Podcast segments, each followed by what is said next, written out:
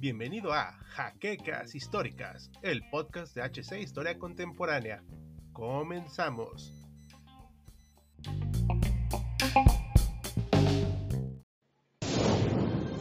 Bienvenidos a HC Historia Contemporánea, la página histórica por excelencia.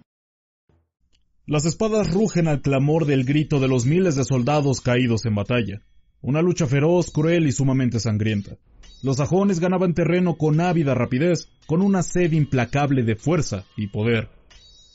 Los britones estaban exhaustos de una lucha que no tenía sentido y que auguraba una pérdida inigualable para un pueblo británico que ya pasaba extrema pobreza y hambruna. Todo parecía perdido hasta la llegada de Uther Pendragon. La Britania de Uther era como el Westeros de Juego de Tronos, un lugar lleno de alianzas, traiciones y reyes.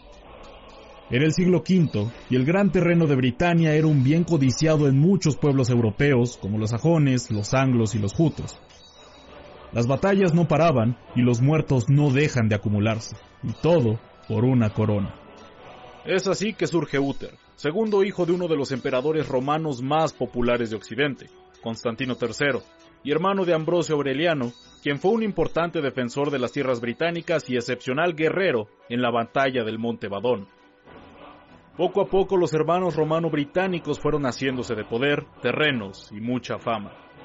Cabe recordar que estamos ante una Britania llena de seres mitológicos, druidas, magos y gigantes, por lo que Uther, en uno de sus múltiples viajes, conoció al druida Mirdin, mejor conocido como el mago Merlín. De inmediato se hicieron buenos amigos. Merlín, cuentan los poemas, tenía entre sus principales atributos el don de la adivinación, la alquimia y la transformación. Cualidades que lo hacían un ser sumamente poderoso. De hecho, fue gracias a la ayuda de Merlín que los britones pudieron ganar infinidad de batallas. Uther, como buen estratega, se hizo de aliados poderosos dentro y fuera del territorio de Britania. Uno de sus más allegados aliados fue Gorlois el Amo y señor del ducado de Cornualles, y su esposa, la duquesa Igrania, una hermosa dama de la cual Uther se quedó totalmente enamorado. El matrimonio de Cornualles, en una ocasión, invita a Uther a su morada con la intención de celebrar un triunfo importante de la guerra contra los sajones. Uther, aprovechando su cercanía con Igranie, decide tratar de conquistarla, a lo cual ella se niega en multitud de ocasiones, expresando su fidelidad al duque. Es aquí que surgen dos versiones de lo que viene a continuación.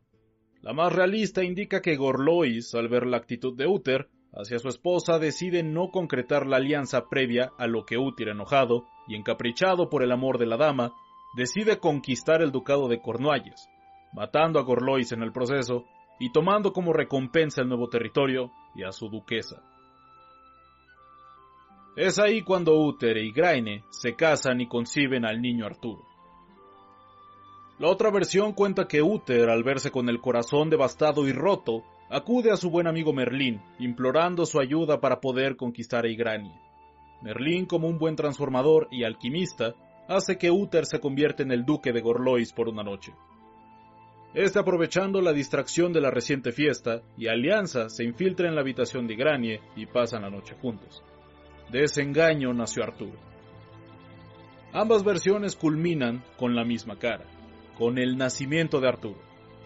Uther despierta la furia y la ira de todo el ducado de Cornualles, y Graine, despreciada por su infidelidad y el engaño hacia su esposo, se retira hacia una abadía con su hija Morgana, que posteriormente se convertiría en una poderosa hechicera.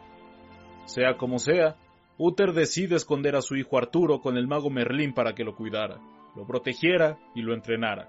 Aunque hay otra versión donde Merlín secuestra a Arturo, provocando una enemistad con Uther. En cualquier caso, Arturo pasa su primera infancia al cuidado de Merlín. En cuanto a Uther ya no se puede decir mucho, solo que durante los años restantes de su vida se dedicó a combatir contra los diferentes reinos y ducados. Lamentablemente todas esas batallas y conflictos hicieron mermar la salud del entonces invencible rey, haciéndolo un blanco mucho más sencillo y fácil de eliminar, quien murió envenenado en una de sus fiestas tres años después de haber abandonado a su hijo. Antes de regresar con nuestro futuro rey, hay que hablar sobre la temible espada de Excalibur. Hay una infinidad de versiones acerca de su origen y su posterior pertenencia a Arturo. Quizá la más popular es que Merlín, al ver que Uther se encontraba sumamente enfermo, le pide prestada su espada y se la lleva a una isla mágica, a Balón, con el fin de volverla también mágica e impenetrable. Posteriormente el rey y el mago deciden incrustar la espada en un yunque que a su vez estaba colocada en una piedra, con el fin de que sólo aquel que verdaderamente merezca el reino y sea verdadero heredero de Uther pueda sacar la espada de ahí. Como suele suceder en casi toda leyenda, hay otra versión acerca del origen de esta espada mágica, una que involucra directamente a la Dama del Lago, una de las deidades más poderosas e interesantes de toda la mitología celta. Bajo el nombre de Nimue, esta misteriosa dama, que además muchos asocian románticamente con Berlín, aprendió a través de la magia de las hadas y del propio hechicero diferentes habilidades y dotes mágicos. Pues bien, ella fue la que creó la poderosa Excalibur, como un favor a Merlín y se le entregó a Arturo, el verdadero hijo de Britania. Pero sigamos con la primera versión. El pequeño hijo de Uther pasó los primeros cuatro años bajo el cuidado de Merlín, donde aprendió las ciencias de la alquimia, la química y diversos saberes del momento. Pero a la muerte del rey Uther, Merlín decidió mandar a Arturo con una familia noble, con el fin de que, alcanzando la edad suficiente, Arturo pudiera cumplir su destino de convertirse en rey. Es así que a partir de los cuatro años, Arturo queda bajo el cuidado y la protección del noble Sir Héctor y de su hijo Kai. Los siguientes años para el joven Arturo serán los de un niño normal de la época, siendo el escudero de su hermanastro mayor, que para ese entonces ya se había convertido en caballero. Londres, en ese tiempo, era una de las principales ciudades fundadas por los romanos a partir del siglo I, quienes la bautizaron como Londinium, donde los puertos jugaban un papel sumamente importante en la vida de la ciudad. Fue a partir del siglo V donde los diversos grupos anglos y sajones empezaron a conquistar el antiguo territorio romano, dejando a la población en miseria, hambre y pobreza. A partir del siglo VII se convirtió en parte del reino de Wessex. Arturo creció en una ciudad bastante conflictiva y llena de enemigos por doquier, tanto internos como externos. Con la muerte del rey Uther, y al no dejar descendencia conocida, muchos nobles comenzaron a pelear por el trono, organizando torneos y diversas batallas. Así que Merlín, con la gran ayuda del arzobispo de Canterbury, uno de los principales líderes de la iglesia anglicana, organizó uno de los mayores torneos en toda Britania el día de Navidad. Recordemos que muchas veces las antiguas leyendas se unen con la religión cristiana para proclamar el verdadero rey de toda una nación. Si bien Excalibur había sido ya centro de miradas en toda la ciudad, no había cobrado tanta relevancia como aquella ocasión. Merlín colocó la espada en la piedra enfrente del altar mayor de la iglesia principal de la ciudad y después de la Eucaristía, donde todo caballero que deseaba participar debía comulgar, grabó las siguientes palabras en la piedra. Quien quiera que saque esta espada de esta piedra y yunque es legítimo rey nato de toda Inglaterra. Los principales caballeros intentaron con todas sus fuerzas sacar la dichosa espada, fracasando estrepitosamente. Le siguieron los demás con iguales resultados. Al día siguiente, la fila era sumamente grande. Todos los caballeros sabidos y por haber querían ser el sucesor del gran Uther Pendragón. Todos se iban decepcionados al no poder sacar la espada de la piedra. Para el día 28, el rumor se había extendido por todos los rincones de Britania, la multitud se aglomeraba en torno al tan famoso evento, burlándose y echando porras a los caballeros que osaban intentarlo.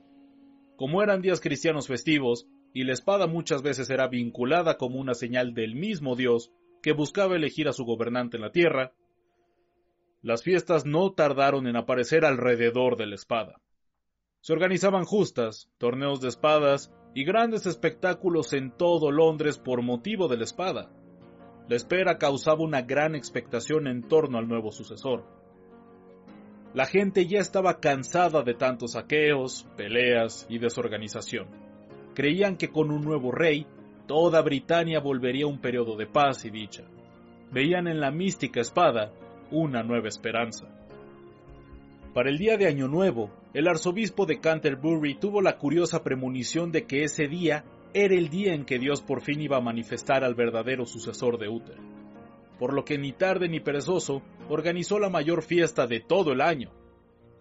Los caballeros se agolpaban a las puertas de la iglesia, esperando expectantes a que aquel rey se manifestara.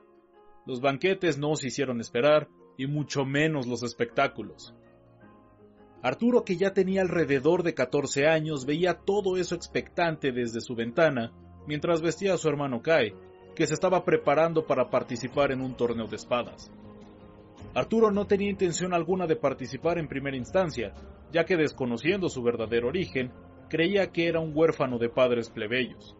Aún así, estaba ansioso de mirar las justas y a los grandes caballeros.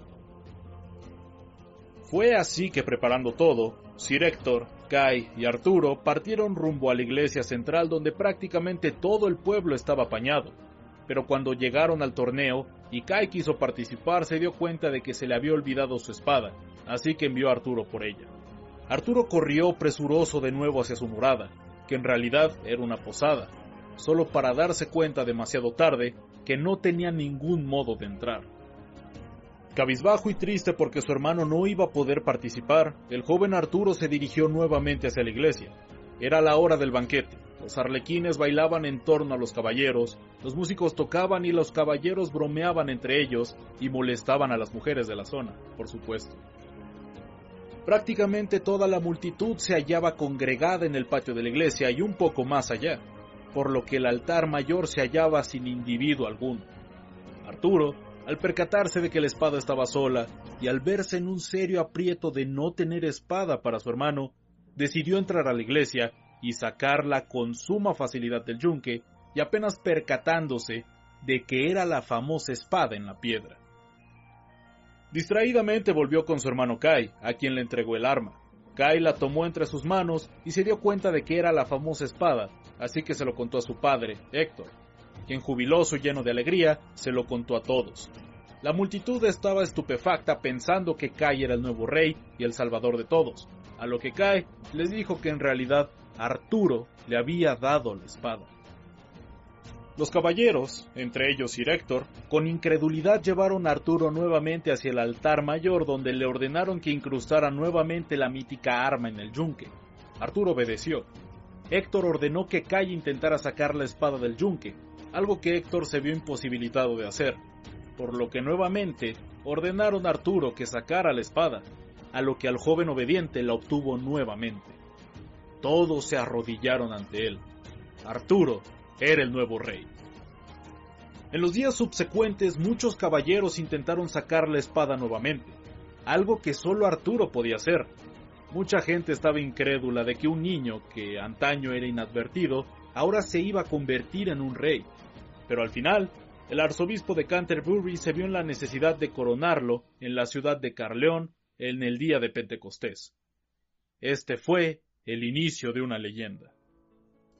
Hay quienes cuentan que la mítica piedra donde estuvo incrustada el yunque y la espada es en realidad la llamada Piedra de Londres, que apareció oficialmente hasta 1598 en un documento escrito por John Stowe, que revela que esta piedra aparecía desde el siglo X como propiedad de la iglesia de Canterbury.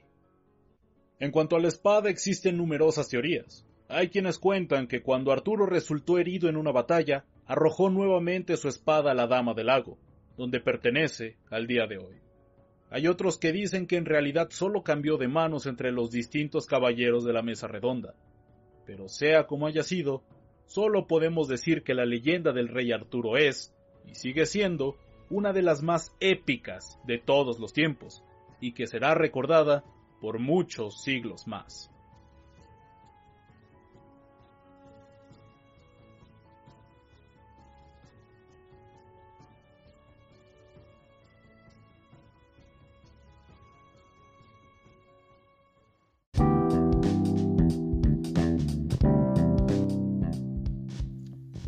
Esperamos la siguiente semana en un nuevo episodio de Jaquecas Históricas, el podcast oficial de HC Historia Contemporánea.